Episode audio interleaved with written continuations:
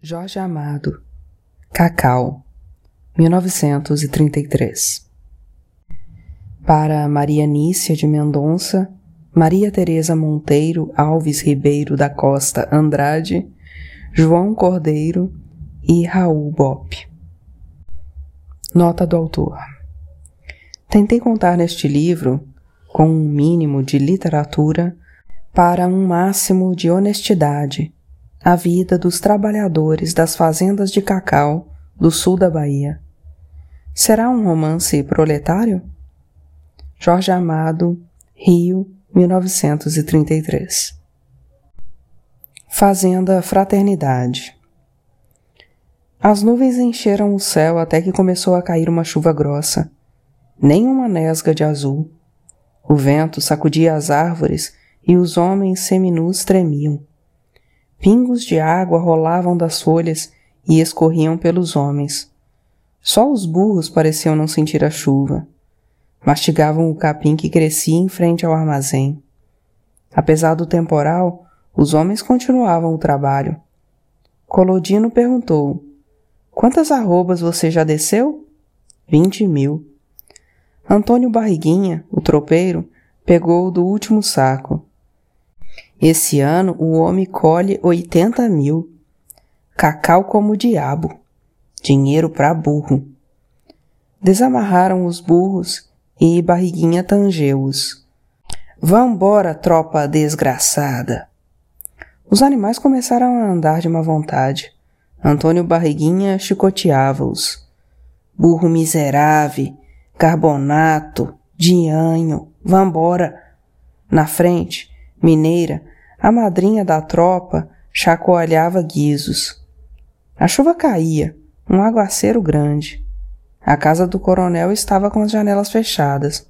Honório, que vinha da roça, chalaceou com barriguinha. É, mulher de tropeiro.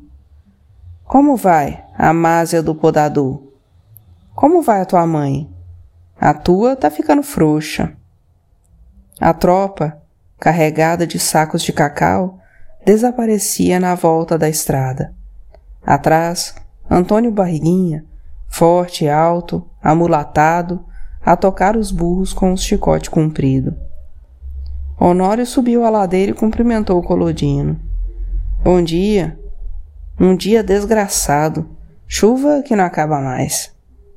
E de repente, mudando de assunto, já desceu vinte mil arrobas, Honório. Então, mané Fragelo, tá contente. Se tá. Honório sentou-se na pedra junto com o Colodino, dando as costas ao armazém, que conservava as portas fechadas. Em frente, cercada por um jardim, lindo de jasmeiros e roseiras, a grande casa da fazenda, de janelas azuis e varanda verde, em cima, uma tabuleta de um pintor barato. Fazenda Fraternidade, do coronel Manuel Misael de Souza Teles. Honório riu um riso alvar, com seus dentes brancos, magníficos, que contrastavam com o rosto negro e os lábios grossos. Mané fragelo, mané miserável saqueia tudo. Honório cuspiu. Merda mexida sem tempero. Ficaram olhando. Como era grande a casa do coronel. E morava tão pouca gente ali. O coronel, a mulher, a filha e o filho, estudante, que nas férias aparecia, elegante, estúpido, tratando os trabalhadores como escravos. E olharam as suas casas, as casas onde dormiam estendiam-se pela estrada, umas vinte casas de barro cobertas de palha, alagadas pela chuva. Que diferença! A sorte é Deus quem dá. Qual Deus? Deus também é pelos ricos. Isso é mesmo. Eu queria ver o mané fragelo dormir aqui. Devia ser divertido. Colodino acendia um cigarro. Honório pegou da foice de podar os cacaueiros e contou. A roça lá de trás do rio tá cinzinha de cacau, um safrão. E esse ano o homem colhe umas 80 mil. Nós ganhamos 3.500 por dia e parecíamos satisfeitos. Ríamos e pilheriávamos. No entanto, nenhum de nós conseguia economizar um tostão que fosse. A dispensa levava todo o nosso saldo. A maioria dos trabalhadores devia ao coronel e estava amarrada à fazenda. Também quem entendia as contas de João Vermelho, o dispenseiro. Éramos todos analfabetos, devíamos.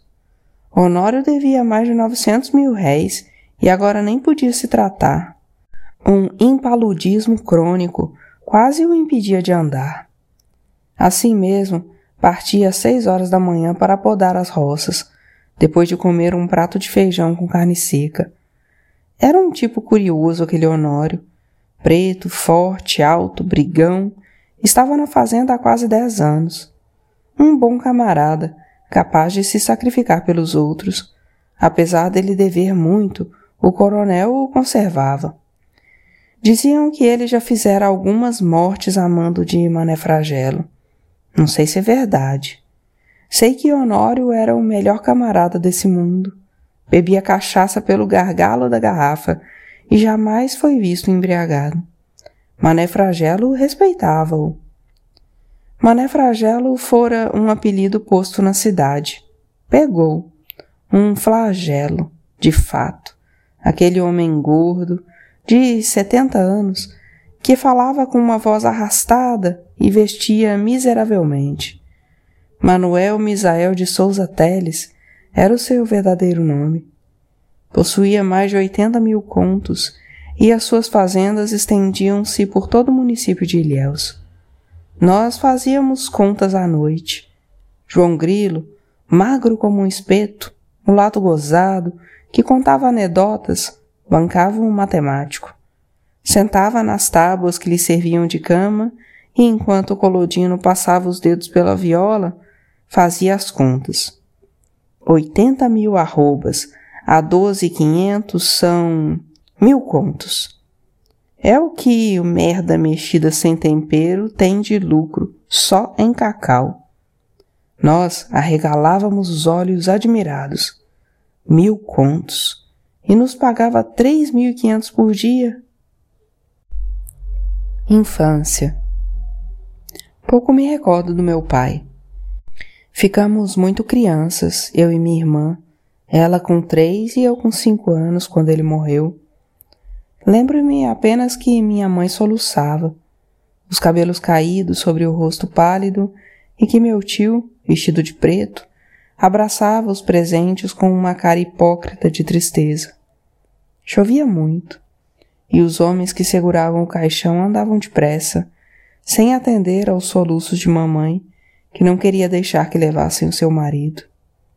Papai, quando vinha da fábrica, me fazia sentar sobre os seus joelhos e me ensinava o ABC com a sua bela voz. Era delicado e incapaz, como diziam, de fazer mal a uma formiga. Brincava com mamãe como se ainda fossem namorados. Mamãe, muito alta e muito pálida, as mãos muito finas e muito longas, era de uma beleza esquisita, quase uma figura de romance. Nervosa, às vezes chorava sem motivo. Meu pai tomava então nos seus braços fortes e cantava trechos de músicas que faziam com que ela sorrisse. Nunca ralhavam conosco. Depois que ele morreu, mamãe passou um ano meio alucinada, jogada para um canto, sem ligar aos filhos, sem ligar às roupas, fumando e chorando. Tinha ataques, por vezes horríveis, e enchia de gritos dolorosos as noites calmas do meu Sergipe. Quando, após esse ano, ela voltou ao estado normal e quis acertar os negócios de papai, meu tio provou, com uma papelada imensa, que a fábrica era só dele, pois meu pai afirmava com o rosto vermelho e as mãos levantadas num gesto de escândalo. Meu pai, meio louco e meio artista, deixara unicamente dívidas que meu tio pagaria para não se desmoralizar o nome da família. Mamãe silenciou, coitada, e nos apertou nos seus braços, pois nós tremíamos toda vez que meu tio aparecia com a sua cara vermelha e a barriga cultivada, a sua roupa de brim e aqueles seus olhos pequenos e perversos. Vivia passando as mãos pela barriga. O meu tio, mais velho que o meu pai dez anos, cedo se tocara para o Rio de Janeiro onde levou muito tempo sem dar notícias e sem que se soubesse o que fazia. Quando os negócios de meu pai estavam prósperos, ele escreveu a queixar-se da vida, dizendo que queria voltar. E veio, logo após a carta. Papai deu-lhe a sociedade na fábrica. Veio com a esposa, tia Santa, santa de verdade, pobre mártir daquele homem estúpido. Papai vivia inteiramente para nós e para o seu velho piano. Na fábrica, conversava com os operários, ouvia suas queixas e sanava os seus males quanto possível. A verdade é que iam vivendo em boa harmonia, ele e os operários, a fábrica em relativa prosperidade. Nunca chegamos a ser muito ricos, pois meu pai, homem avesso a negócios, deixava escapar os melhores que apareciam.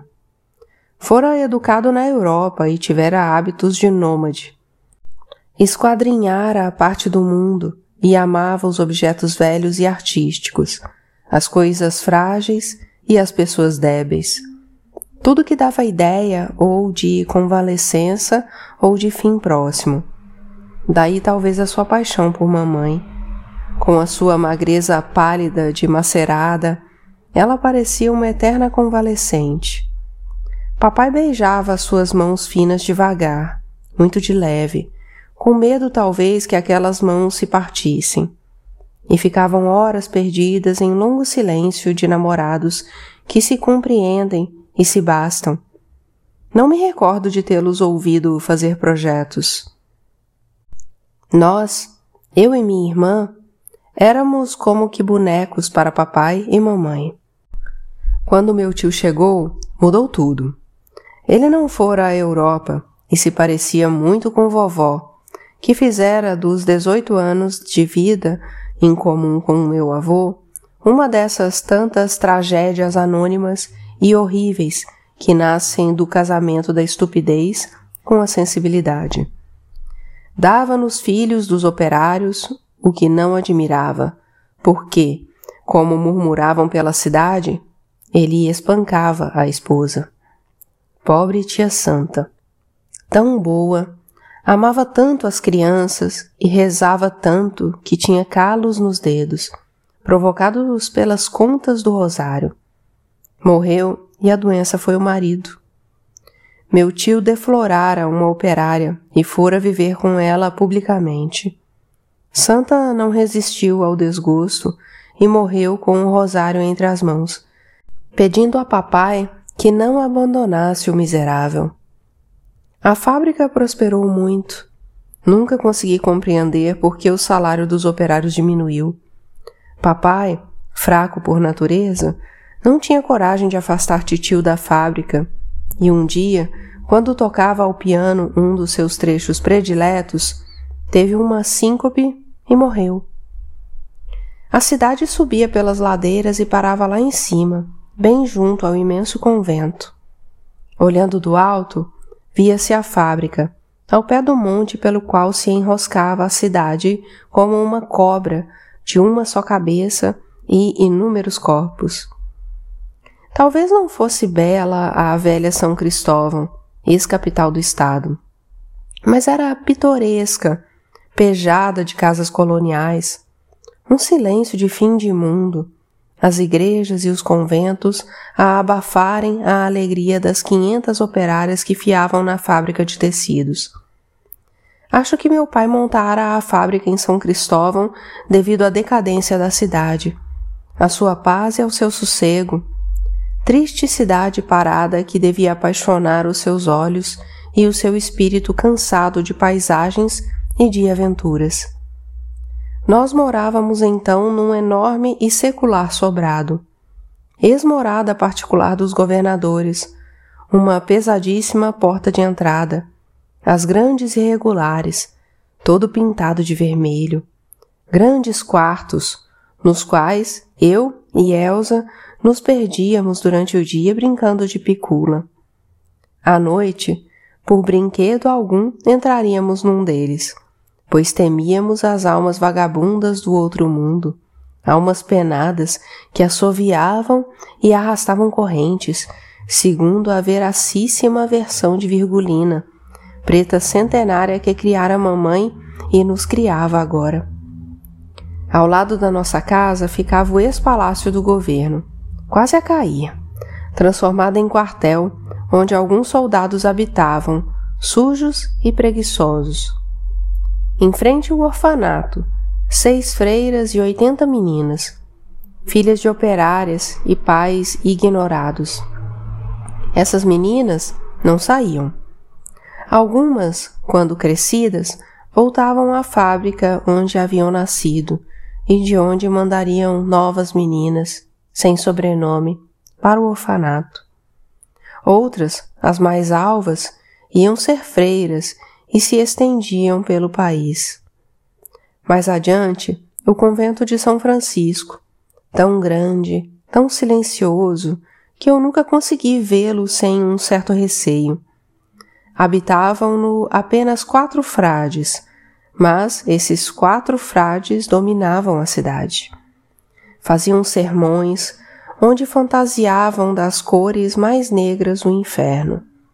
E essas coisas ditas naquela língua meio alemã, meio brasileira, pareciam mais horríveis ainda. Nós, os garotos, temíamos o inferno e temíamos ainda mais os frades. Simval, meu futuro companheiro de vagabundagem, me contava que eles obrigavam os operários a trabalhar de graça na remodelação da catedral, onde havia um gigantesco São Cristóvão, apoiado num coqueiro, carregando um minúsculo menino Jesus, tudo isso bordado de ouro. E aqueles que não se sujeitavam eram denunciados a meu tio, convidado frequente do jantar dos padres, que os despedia. As casas, todas antiquadas e atijoladas, estendiam-se pela praça do convento e equilibravam-se pelas ladeiras. À noite, botavam cadeiras no passeio e as velhas contavam histórias engraçadas do tempo do meu avô.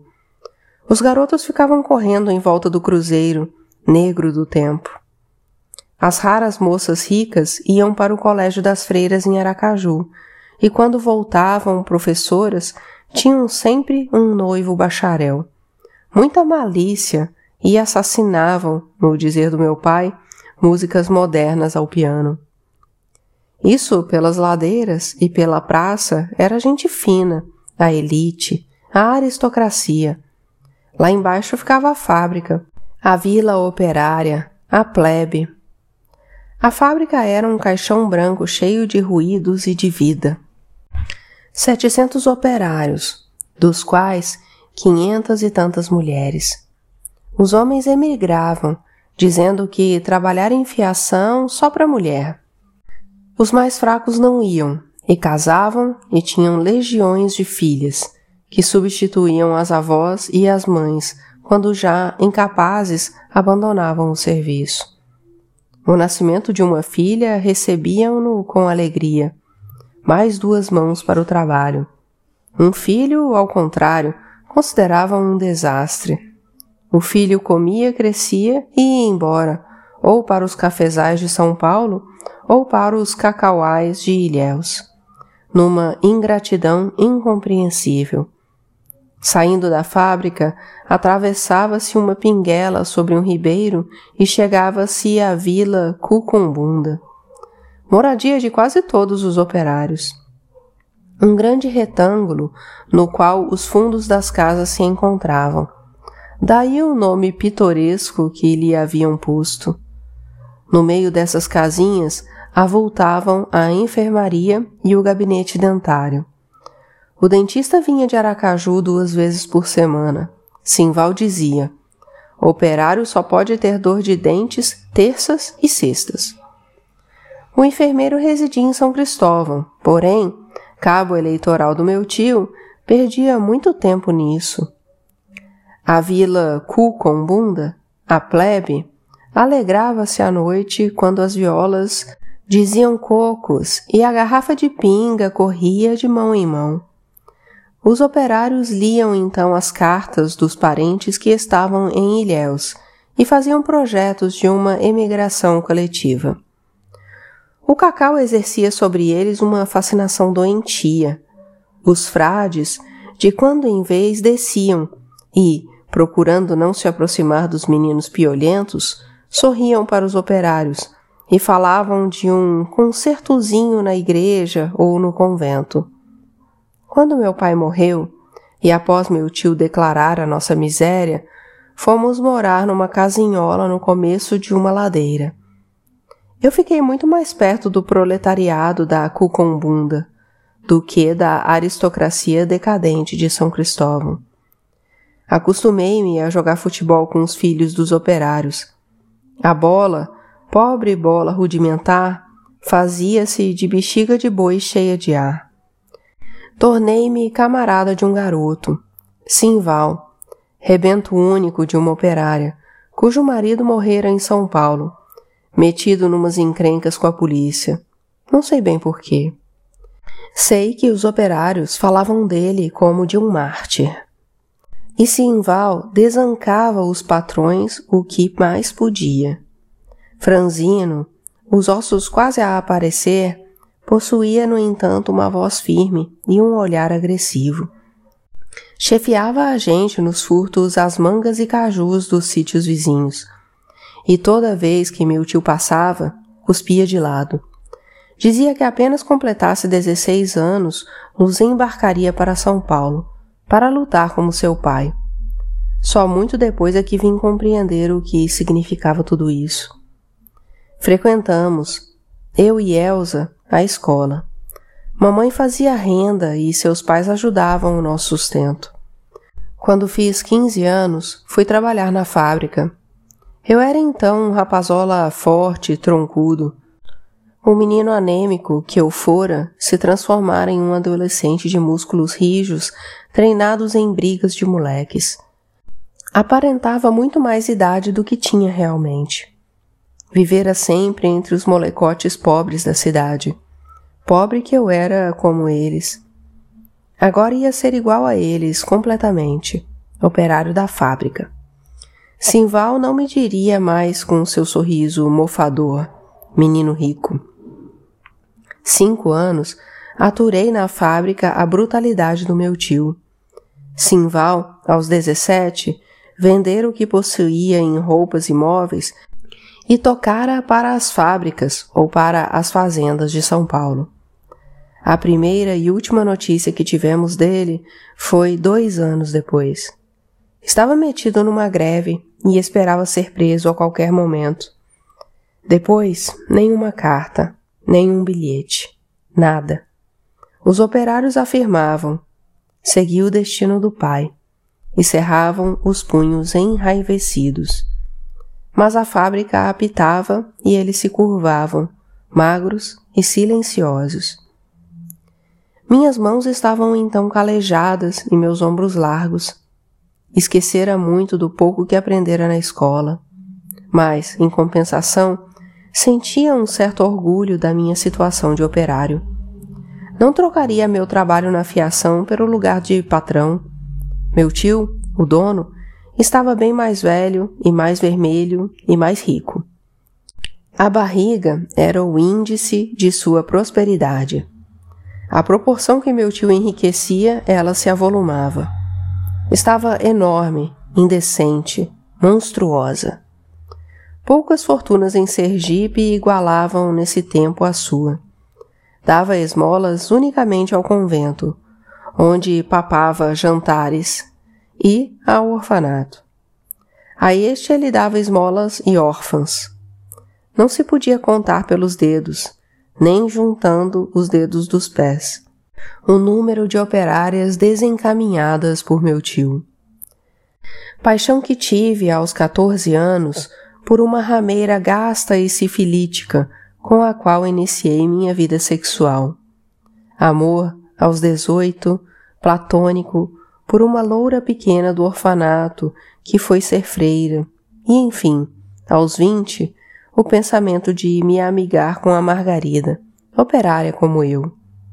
Isso deu maus resultados. Meu tio andava também de olho na Margarida, que ostentava uns seios altos e alvos, junto a um rosto de criança travessa. Margarida um dia me contou que o patrão andava a apalpá-la e ria, cínica.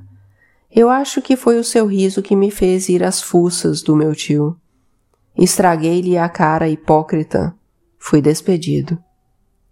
São Paulo parecia a minha mãe e a Elsa o fim do mundo.